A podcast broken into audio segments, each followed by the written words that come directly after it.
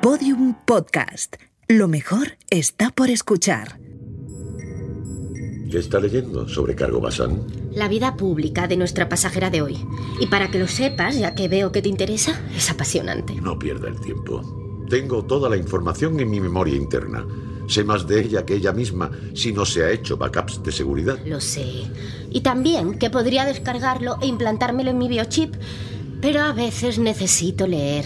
¿Qué quiere decir que lo necesita? Que me relaja, me inspira, me llena. ¿Le llena? ¿Como las galletas de soja sintética ionizada que ofrecemos a los pasajeros? Nada llena como esas galletas. Me refiero a que... Sí, ya sé a lo que se refiere. Tengo un amplísimo catálogo polisémico instalado en mi carpeta de vocabulario. Tengo 27 acepciones para el verbo llenar. ¿Y por qué lo has dicho? Intentaba probar mi nueva aplicación de ironía. Pues aún necesita mejoras. Lo que me interesa es que... Que Paula Kaplan es la primera mujer que ha conseguido establecer comunicación con una civilización extraterrestre. Exacto. Que gracias a ella sabemos que no estamos solos en el universo, que es tan importante como Copérnico, Newton, Einstein, Hawking o Rominger. ¿Rominger? El científico que hizo el primer viaje en el tiempo, en 2087, logró retroceder 7 segundos el reloj. Eh, Pues no me suena. Lamentablemente fue un viaje tan corto que la historia de la ciencia lo ha olvidado. Es una pena porque por gente como él y como la doctora Kaplan ha progresado tanto la especie humana. Y la robótica. Y la robótica, claro. Veo que usted también admira a nuestra ilustre pasajera, comandante Letts. Por supuesto. Es un ejemplo para todos. Pues puede decírselo en persona. ¿Ya ha llegado? Sí. Y parece que viene con prisa. Buenos días. Buenos días. Mi nombre es Ania Letts, soy la comandante. Ella es Ruth Passan, la oficial de sobrecargo, y a Kirk, nuestro Robum, ya le conoce. ¿Pueden mostrarme sus solo acreditaciones? ¿Cómo dice? Es solo por seguridad. Desde luego. Chicos, sacadlas. Usted también, comandante, si nos molestia. No, no, claro que no. Muchas gracias. Podemos irnos cuando quieran. Ha venido con 40 minutos de adelanto. El viaje no está previsto hasta las 12.24. ¿No se puede adelantar? Eh, sí, claro, por supuesto. Ruth le explicará el procedimiento. Es un viaje breve pero intenso. Le pido que se relaje y disfrute. Ojalá pudiera. ¿Necesita algo más, doctora Kaplan? Solo me gustaría salir cuanto antes. Eso haremos. Nos vamos al siglo XX, a los años 70.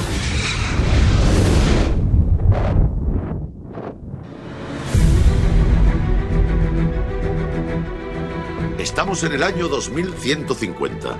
La población mundial se concentra en urbes, el agua escasea y la ciencia ha logrado avances que se creían imposibles hace tan solo unas décadas. Mi nombre es Kirk y quería contarles que vamos a hacer un viaje en el tiempo. Nuestra aerolínea espaciotemporal, Momentos, ofrece a sus pasajeros la posibilidad de vivir instantes únicos de la historia. Acompáñennos en nuestros viajes a medida al pasado. No se arrepentirán. Aerolínea Momentos. Una serie de podium podcast ofrecida por Iberia. Episodio 6. La década feminista de los 70. Doctora. Doctora. ¿Eh? ¿Dónde estamos? Se ha quedado dormida. ¿Cómo es posible? Suele suceder. Al transitar por los nodos temporales se modifican las constantes vitales. Unas personas se marean, otras no notan nada y alguna, como usted, cae profundamente dormida. ¿Me está diciendo que ya hemos llegado a nuestro destino? ¿Sí? Hemos tardado 54 minutos, según lo previsto. Es increíble. Es lo que tardo yo en llegar a mi laboratorio. ¿No se teletransporta? No, es muy arriesgado. ¿Arriesgado? ¿Por qué? Podría acabar en otro lugar. ¿En qué año estamos? En 1973. Un año marcado por la inauguración de las Torres Gemelas en Nueva York, la firma del Tratado de París que cerró la guerra de Vietnam o la primera crisis del petróleo que derivó en una profunda crisis económica. Ese año también sucedía, de hecho está sucediendo ahora mismo, esto. Mire esa pantalla. ¿Eso es una pantalla? Parece una caja de descanso de mascotas. Nunca había visto una igual. es un televisor de la época, marca Thompson, lanzada al mercado en 1972. Queríamos vivir el momento tal y como sucedió realmente, tal y como la sociedad de la época lo vivió. ¿Es quién creo que es? Elvis Presley, en efecto, está ofreciendo el primer concierto de la historia por satélite a todo el mundo. Aloha from Hawaii. Más de mil millones de personas lo están viendo, o mejor dicho, estamos ¿Todo bien por aquí? Hacía tiempo que no estaba tan a gusto. Y viendo a Elvis Presley, nada menos. Se me van las piernas. No nos hagas hablar, Kirk. No es que seas Fred Astaire, precisamente. Em, Doctora Kaplan, he estado leyendo sobre usted. ¿Es cierto que el contacto con los extraterrestres lo establecieron gracias a la música? Podría decirse así. Digamos que eran una serie de notas que formaban una cierta melodía, aunque todo es más complejo. Es increíble lo que ha conseguido, doctora. ¿Me lo dice usted, comandante? ¿A qué se refiere? A que hemos viajado al pasado, a que estoy escuchando a Elvis Presley en directo, a que podríamos cambiar el rumbo de la historia. Usted ya lo ha cambiado. Para siempre. Las dos lo han hecho, si me lo permiten. Como otras muchas mujeres. Sor Juana Inés de la Cruz, Marie Curie, Virginia Woolf, Clara Campoamor. ¿Cómo se llamaba aquella que... mm, Rosa Parks. ¿Cómo has podido...? Algunas partes de su pensamiento son vulnerables, sobrecargo Bazán. Debería revisar sus firewalls. Y sí, como bien ha dicho o pensado, era Rosa Parks, la mujer que se negó a ceder el asiento a un blanco y moverse a la parte trasera del autobús el 1 de diciembre de 1955, y que con ese gesto comenzó el final de la segregación racial en Estados Unidos. ¡Qué valiente! Ha habido muchas mujeres que han demostrado un enorme valor a lo largo de la historia. En esta década a la que acabamos de llegar, sin ir más lejos, mujeres que siguieron la estela de Simone de Beauvoir, mujeres que iniciaron el camino que ustedes han seguido. Sin ellas, nada de lo que nosotras hemos hecho habría sido posible. Por cierto, sé que hemos viajado a 1973 del siglo XX, pero ¿a qué lugar? Comandante, Adelante, Kirk. compruébelo usted misma.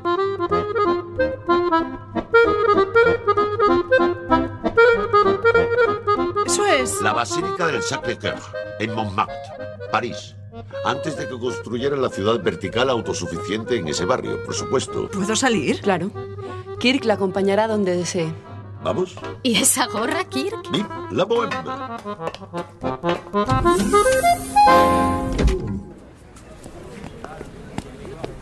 Kirk, Dígame, doctora, llevamos ocho horas caminando. Sé que tienes pies de estafeno diamantal, pero yo soy una simple humana. no tan simple, doctora. Necesito descansar en cualquier caso. Ha tenido suerte entonces. ¿Suerte? Sí, mire dónde estamos. Si no me equivoco, en, en París. Ya lo hemos dejado atrás. Seguimos en París, estamos en el barrio latino y ese de ahí es el Café de Flog, donde se reunían muchos intelectuales. Y si no me equivoco... ¿Qué miras? Consulto mis datos espaciotemporales.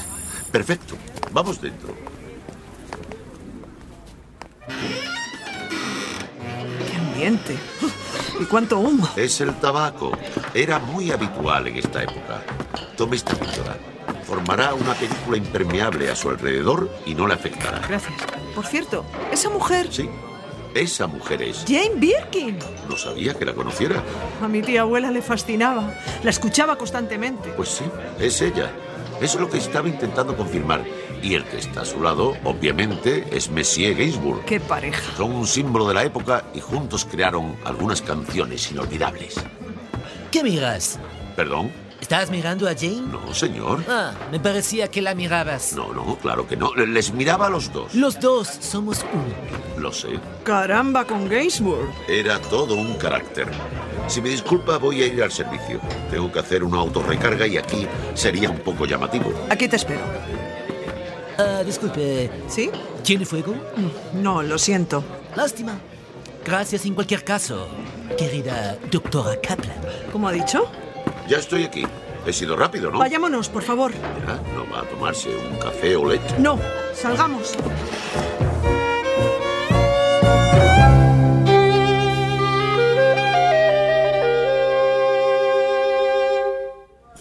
Doctora Kaplan, sé que no está entre mis funciones, pero he advertido que lleva más de dos horas sin hablar y mira hacia atrás constantemente.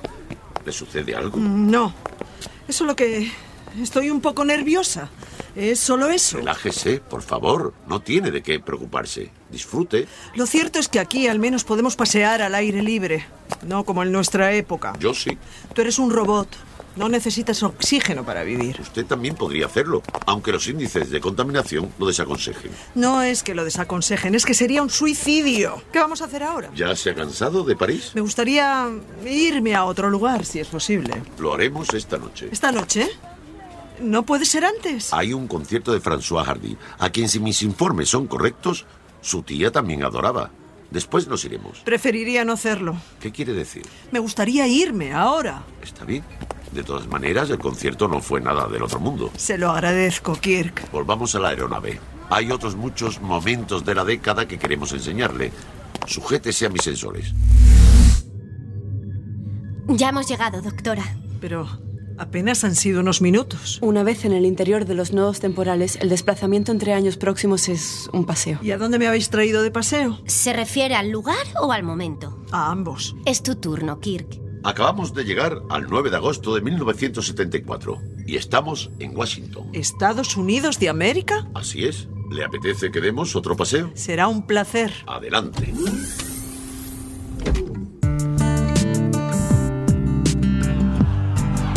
¿Qué hace ahí toda esa gente?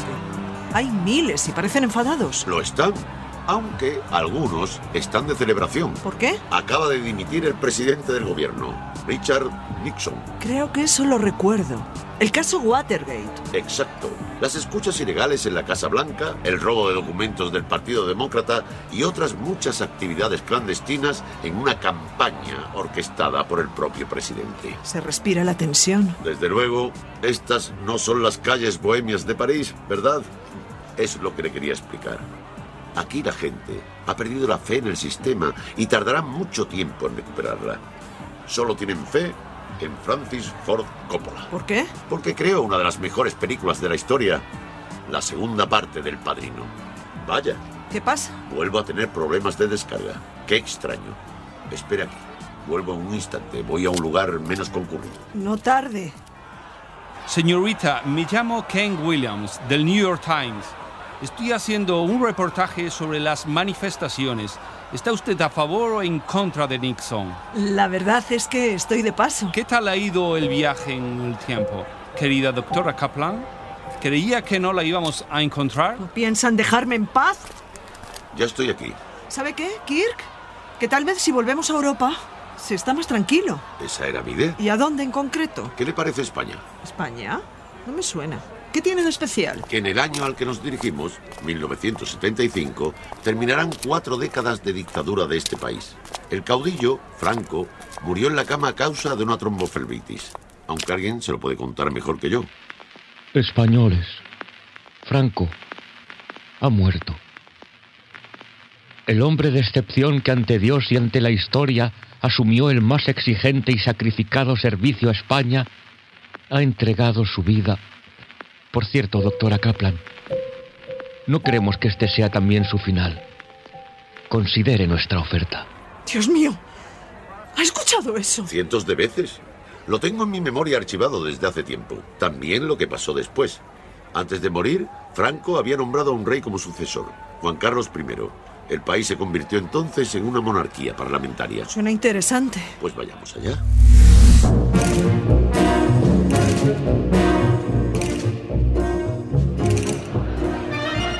¿Cuánta actividad?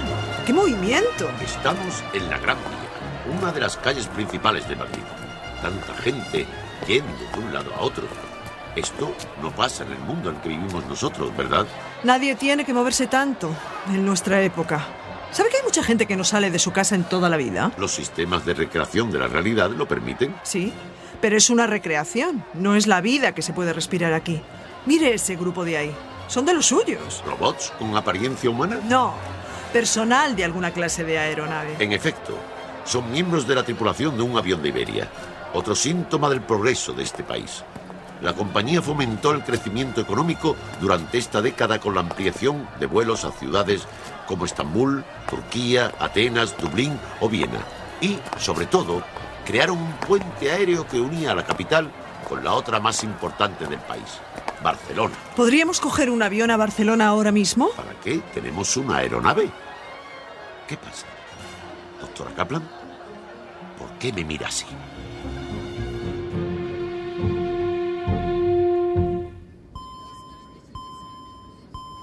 Gracias por haber accedido a subirnos a este avión, Kirk. No estaba previsto. Tendré que dar explicaciones, Te puedo contar un secreto. por supuesto. Pero sepa que solo podré mantenerlo si no atenta contra otros seres humanos ni incumple las leyes universales del Tratado de Johannesburgo de 2087. Me están persiguiendo. ¿Cómo dice? Desde que hice mi descubrimiento, Vienen detrás de mí. ¿Quiénes? Ellos. ¿Los extraterrestres? Sí. ¿Por qué? Quieren llevarme. Me consideran valiosa. Pero, ¿lo ha puesto en conocimiento del Ministerio de Seguridad? No, nadie me creería. Y no sé si podrían hacer nada. Lo hacen de una manera muy mm, sutil. ¿A qué se refiere? Suplantan personalidades, se introducen en cuerpos. Por ahora no han utilizado la violencia, pero sé que lo harán. ¿Pero qué piensa hacer? Lo único que puedo hacer, desaparecer. Ahora comprendo. Por eso solicitó hacer el viaje con nosotros. Sí. Pero han conseguido encontrarme en todos los sitios que hemos estado. No puede ser. Yo he estado con usted y, y no los he visto. ¿Has olvidado tus problemas de energía? Es cierto. Nunca antes me había sucedido. Es cosa de ellos, estoy segura. Estamos a punto de aterrizar en el aeropuerto de Barcelona. Les ruego que coloquen el respaldo en posición vertical y se abrochen los cinturones. ¿Cinturones? Son los sistemas de la época. Los sensores de fijación invisibles no se inventaron hasta mediados del siglo XXI. Mire, ahí está. Barcelona.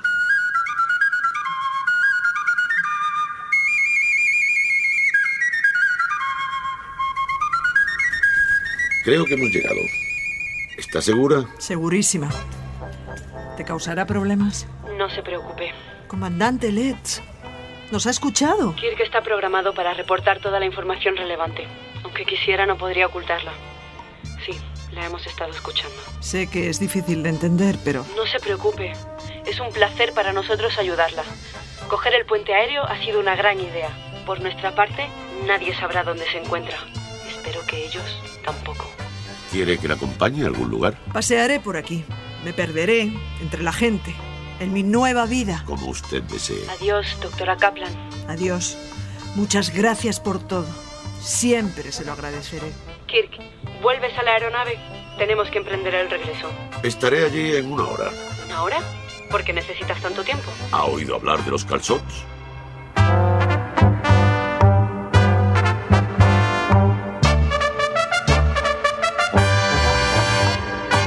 Aerolínea Momentos, una serie dirigida por Miguel Martí, con guión original de David Barreiro, José Ángel Esteban y El Cañonazo Transmedia. Realización sonora de Pablo Arevalo. Producción David Tomillo. Con las voces de Antonio Dechent, Macarena Gómez, Ingrid García Johnson, Elvira Mínguez, Raúl Pérez y Juan Carlos Ortega, entre otros. Una idea original de María Jesús Espinosa de los Monteros y Jimena Marcos de Llano.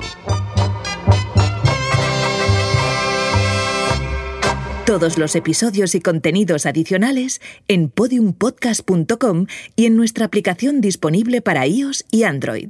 Síguenos en Twitter, arroba podiumpodcast y en facebook.com barra podiumpodcast.